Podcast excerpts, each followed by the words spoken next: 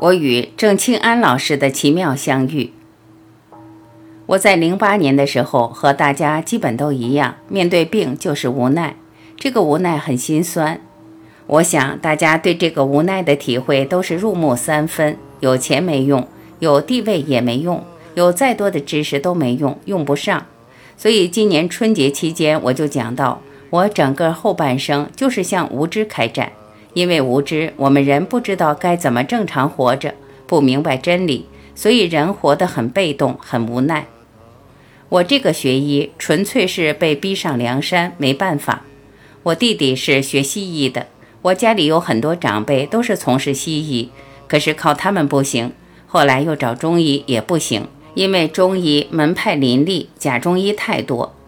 但是我很幸运，学医的过程中，在二零一零年。一次偶然的机会认识了郑清安老师，当时他在一百年前已经去世。我看到的是他的书《郑清安医学三书》《医理真传》《医法圆通》《伤寒横论》。得到这三本书之后，我开始反复看。说实在话，单从文字上去理解这条路走不通。有很多话我都能背，但做不了，因为不知道是什么意思，不知道具体该怎么运用。从二零一零年到现在，经过这十二年的沉淀运用，咱们这一期第八届非药物治疗课程给大家汇报的就是郑清安老师的医学精髓。分享这个课，分享我这十二年的体会，是一种报恩的心态。因为如果这一生不遇到郑清安老师，我现在就是家破人亡。讲一件事。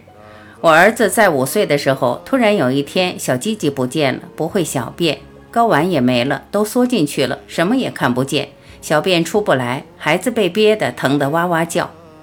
说实在话，那个时候，无论是做爷爷的，还是做父亲、母亲的，除了陪他哭、为他揪心，你没有任何办法。这个问题相当严重。如果那个时候弄到医院，或者找一个假中医看错症，把它当成急性尿毒症来处理。把它当成隆壁来处理，就是一味的通，甚至做手术。如果当时到医院做手术、透析、吃激素药，到现在九岁了，四年来，谁敢想象孩子会成啥样？也可能早就把我折磨死了。我这孩子经过四年的折腾，估计都不成人样了，更不用谈他后半生，谈他的学习、将来的工作、成家。所以我说家破。如果当时我孩子这个问题处理不当，我和我爱人心都碎了，我们一家人都活在这个阴影下，也有可能我孩子都不在了。我想都不敢想。还有我姑娘在五岁之前，她所有问题都是我亲手治疗，孩子的发烧、咳嗽，包括脸上长痘痘，所有的问题都是我一手治疗。我女儿在五岁以前咳嗽、发烧、长水痘等等。这些问题频繁发生，这是好事啊！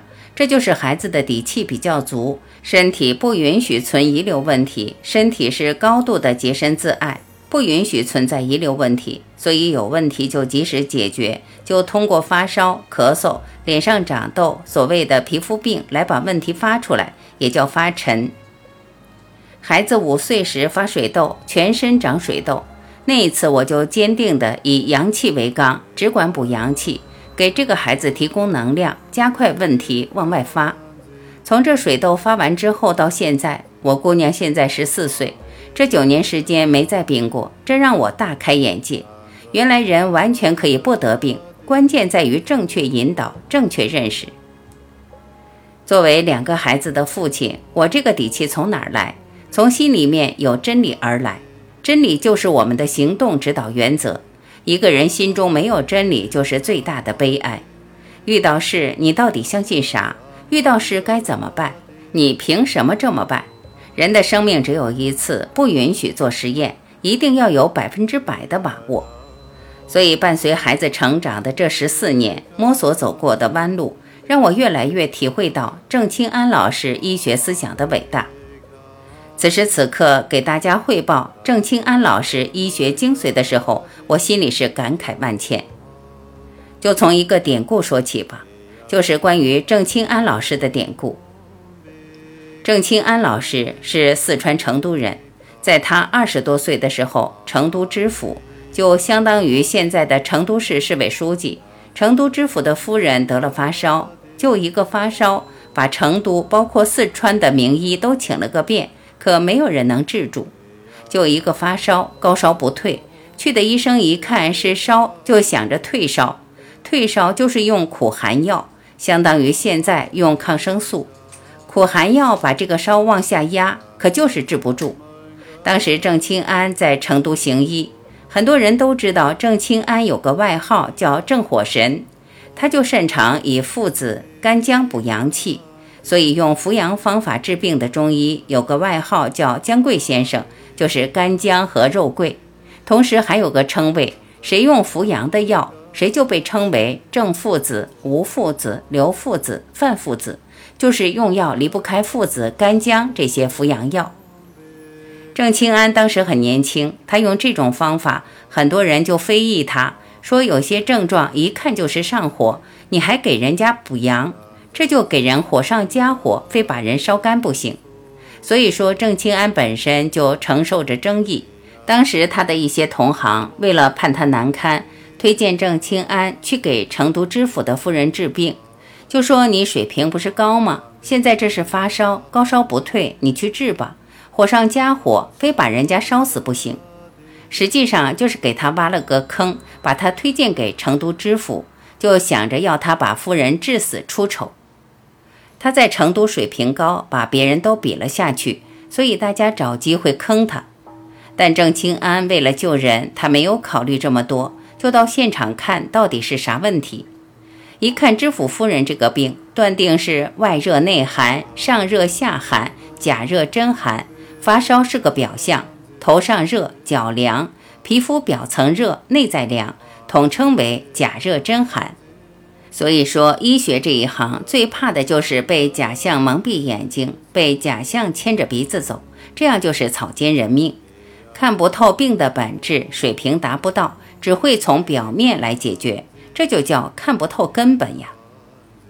郑清安老师一下看透根本，就给他开了大剂量的附子大热。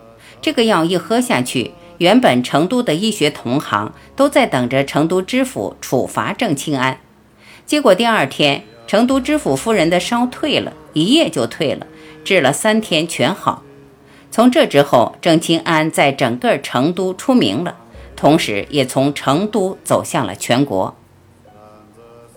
什么叫做真懂阴阳？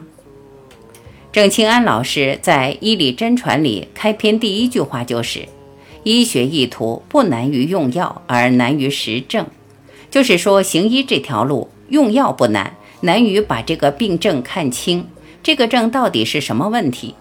紧接着是下面一句话：“亦不难于实症，而难于实阴阳。”就是说，把病症看清也不难，而难在辨阴阳。就中医来说，从东汉开始到现在，中医为啥越来越不行？根本原因就在于阴阳失传。作为医者，在一定程度上决定着病人的命。如果对阴阳不会变，不懂阴阳，死背汤头歌诀，然后对照着经文条文对号入座来套病，比如说阳明症、少阳症、背柴胡汤症、白虎汤症的特点。然后在病人身上查看他符合几条，然后再看看他有没有符合麻黄汤症的条文表现，最后把麻黄汤、白虎汤融合到一块儿，形成一个合方。近几千年来就是这样一种情况，不变阴阳，脱离阴阳，单纯就治病来说，这就是庸医杀人不用刀。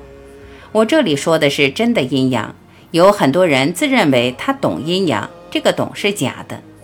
比如明朝有个医家叫张介宾，张景岳，绍兴人，他是温补派的创始人，被称为张帝皇，擅长用熟地。他也重视阴阳，但是他说阳者阴中求，要想扶阳，先滋阴，通过大量的地黄滋阴，然后在阴中生出来阳，叫阳者阴中求，这就是胡扯八道。他这一派害死人，这话不是我说的，是郑清安老师说的。郑清安老师在他的医嘱中就说：“怎么个阳者阴中求？《黄帝内经》讲的不是这样，《黄帝内经》是中国医学的源头，讲的是阴生于阳而统于阳，这说得很明白。《黄帝内经》第三篇讲的就是阴阳，第四篇讲的也是阴阳。可以说，就这一句话，阴生于阳而统于阳，把中医的最高境界已经讲完了。为什么肌肉萎缩？为什么流鼻血止不住？为什么女性大出血？到例假的时候，甚至不到例假的时候，经血不止？为什么老年人流哈喇子？为什么老年人大小便失禁？所有一切有形的物质都被称为阴，血是阴，津液是阴，大便是阴，小便也是阴。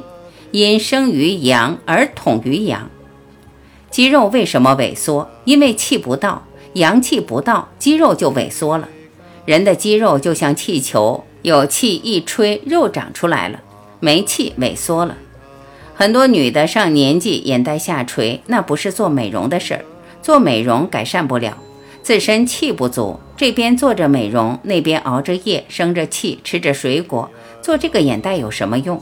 拒绝生冷，保护好阳气，眼袋自然消失。肌肉萎缩是世界难题，肌肉萎缩这个病名叫肌无力，是世界难题。白血病也是世界难题，为什么人的血液质量不合格？阳气不足，造血如果需要一百度电，可我们人体只能提供六十度电，那就只能产出半成品的血，就是白血病，就这么简单，就是一念之间。后来我为啥对白血病这么有信心？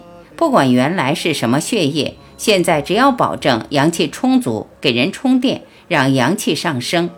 随着阳气的上升，一般来说，这个血液一星期在身体内换一个遍，六天一个周期。过六天去检查一下，十二天检查一下，十八天检查一下，一次一个结果。但前提是阳气上升，阳气足了，就把原来半成品的血给它加工合格了。这个道理我在五年前就悟出来了。还有股骨头坏死，为什么坏死？因为血不到。为什么血不到？没电，阳气运不到。像自来水电力不足，只能把水运到二楼，三楼就没水。有水有血滋养就是好骨头，没有血滋养就是坏骨头，就被称为股骨头坏死。对于单纯研究病来说，如果大家有这个志向，有这个目标，在这四天内就把阴阳搞懂，明白了阴阳，可以说万病万治。关键是还能不能来得及？比如说，有些人已经被折腾得半死不活、九死一生，到最后接触到正确的方法也晚了。中国有句话，老百姓都会背：“机不可失，时不再来。”能吃饭的时候你不吃，等着想吃的时候吃不下了，晚了。不是补阳气不行，而是补阳气晚了，人体已经没有吸收阳气的机制，无力回天。现在可以说，相当一部分疑难杂症就是这个原因。到最后，不管用啥方法都见不了效，不是中医不行，不是郑清安老师的扶阳思想不行，而是在这之前被一些庸医把这个人治得九死一生，形成了一个千疮百孔的残局，岳飞也收拾不了旧山河。所以现在我的心情非常的沉痛。我每天接触的病号都是这些，因为我对阴阳懂。我能够通过人的眼神，通过描述的一个细节，通过看人的舌苔，通过人身上表现出的一些小动作，把它看透，看透他离死亡的距离还有多远。也就是说，在别人看来，现在没啥事儿啊，问题不严重啊，这纯粹是你的一厢情愿。这样自我安慰可以理解，但事实不是这样的。所以我在跟这些人接触的时候，我的心揪着，提着。我把心提到老高，因为我知道这是生死关头。就像去年漯河有个肺癌患者已经脑转移，来的时候在这儿等了我半天，在这之前急着见我，找了半月我都一直拖着不见。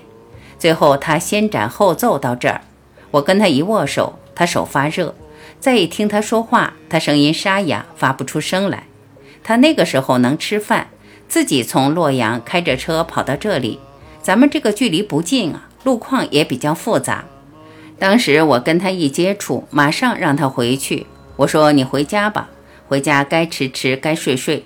你现在的状态还不错，就继续坚持现在的生活状态，因为你目前状态不错，没有必要进行其他的干涉治疗，就维持现状。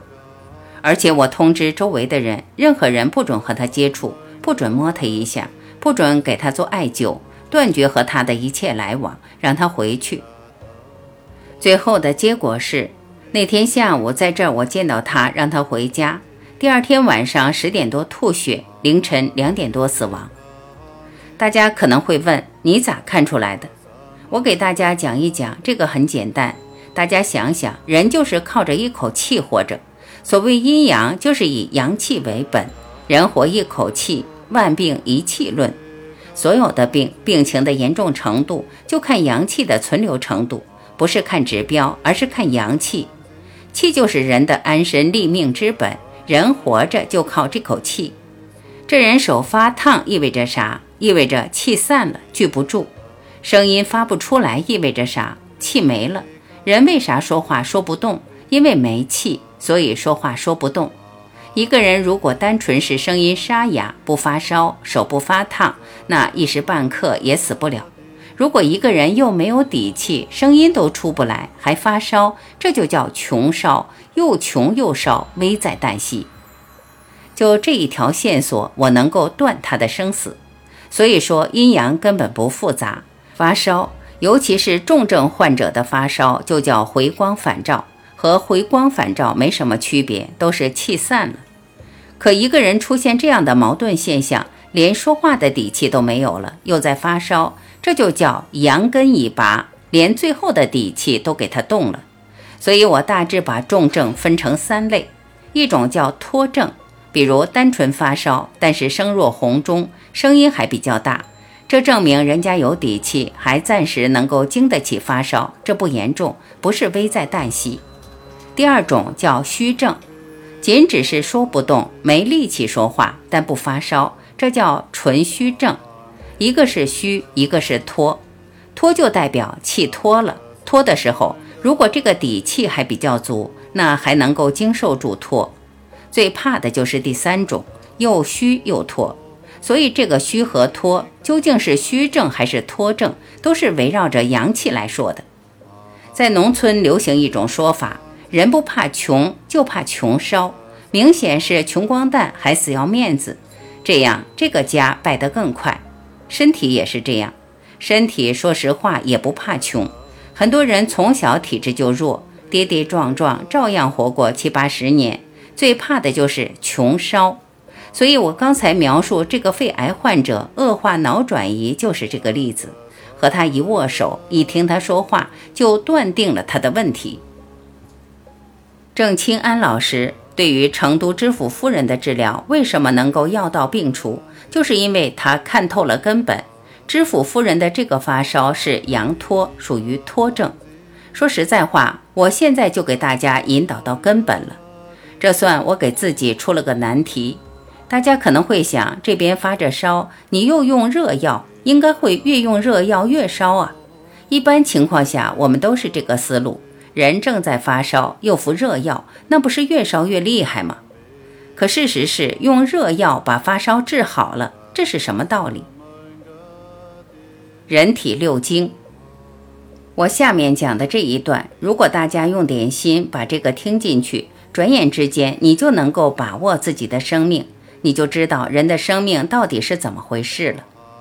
我从两个方面来讲，第一，我们人体的经络分为六经，就是手三阴、手三阳、足三阴、足三阳，合在一起简称阴阳六经，就是太阳经、阳明经、少阳经。太阴经、少阴经、厥阴经，这是中医基础。这六经是什么意思？经实际上就是道路，相当于我们人体的六条高速公路，是人体的气血运输通道。我们大家把手举起来，举过头顶，可以看到，所有阴经都是从下往上走，阳经从上往下走。比如说。足太阳膀胱经就是从内眼角的晴明穴开始，绕过头顶，从后背一直下行到脚上小拇指头边缘的至阴穴，这是它运输气血的路线，从最上走到最下，从眼角到脚底。而阴经呢，就是从脚走向胸，或从胸走到抬起的手，也就是从下往上走。我们一般的理解会感觉应该是阳往上，阴往下。可经络为什么是这个走向呢？生命发育要靠吸收天地人之气。我们的生命能够发育，婴儿能够成长，要从外界获取能量。多数人都觉得这个能量主要靠吃饭，实际上，吃饭获取的营养和能量，对于生命成长来说，占的作用可能最多百分之一，剩下百分之九十九靠的是吸收天地之气。天是日月星，就是太阳、月亮、星星的能量；地是水火风。说白了就是好风水、好环境，这就是天地。人在天地之间，天属阳，地属阴。头顶上这个巨大的阳的能量，就是靠阳经往下运输；地属阴，阴经就是要把地上的阴往上运。这样阳往下，阴往上，就绕着肚脐，准确的说是肚脐下三寸的关元，转成了一个圆。关元穴就是圆心。天上的阳和地上的阴被吸收着转着，形成了一个八卦。这个八卦就是太极。所以说，关元穴周围就是人的命根，就是轴，相当于汽车轮胎里的那个车轴。轮胎要想转，关键在这个车轴，是车轴带动轮胎转，这就是生命。人实际上就是依靠气而活。所以现在就形成了一种奇怪现象：营养不缺乏，但是人和天地断绝了。我说的主要是住楼房，上不接天，下不接地，就靠吃饭勉强活着。人被吊在空中，上不接天，下不接地，只能靠我们非常重视的营养勉强活着。现在有多少人是活得不快乐，长得不好看，心情不好，大脑不好，看不到真正生命的绽放？如果换个环境，比如就从高楼回到地面，在老家住个十天，就会发现胃口好了，心情也好了，抑郁症不见了。这就是回到天地当中了。所以从去年开始，我一直重视这个非药物治疗。人如果不对生命从根本上做出广泛的了解，就根本不知道该怎么呵护生命。所努力的方向，实际上是离生命的正常轨道越来越远。现在多少人就是努力要买三十层的风景房，实际上那是风景房吗？楼层越高，房价越贵。可实际上住高层是灾难，住这个贫民房、住贫民窟反而是幸福。有人干脆就住不起楼房，就是低矮的平房，人家这反而是幸福。我们都看错了。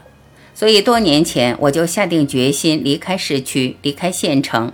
第一步离开北京到郑州。第二步，离开郑州到洛阳，再离开洛阳回到老家，直接回到农村。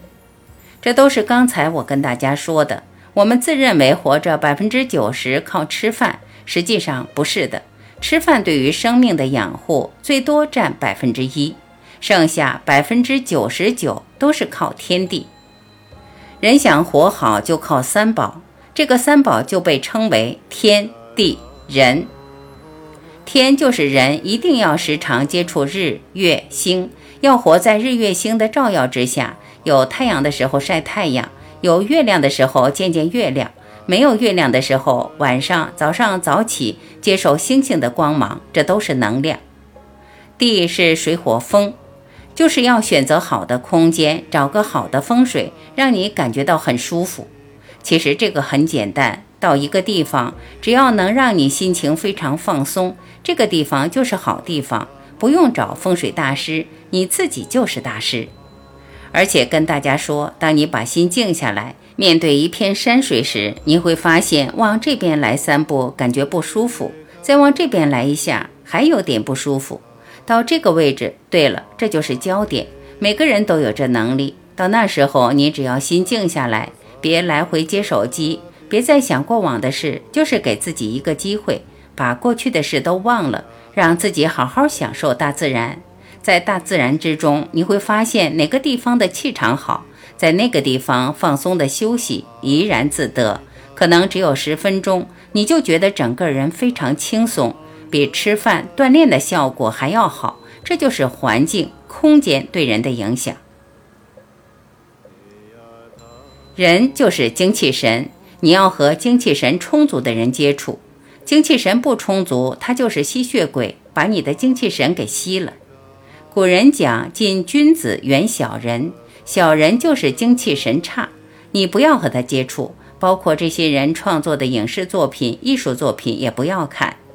所以，人活在世上，就是通过和天地人的接触，吸收到能量，这个能量就能够养护我们的生命。捎带的结果是对病有了抵抗力。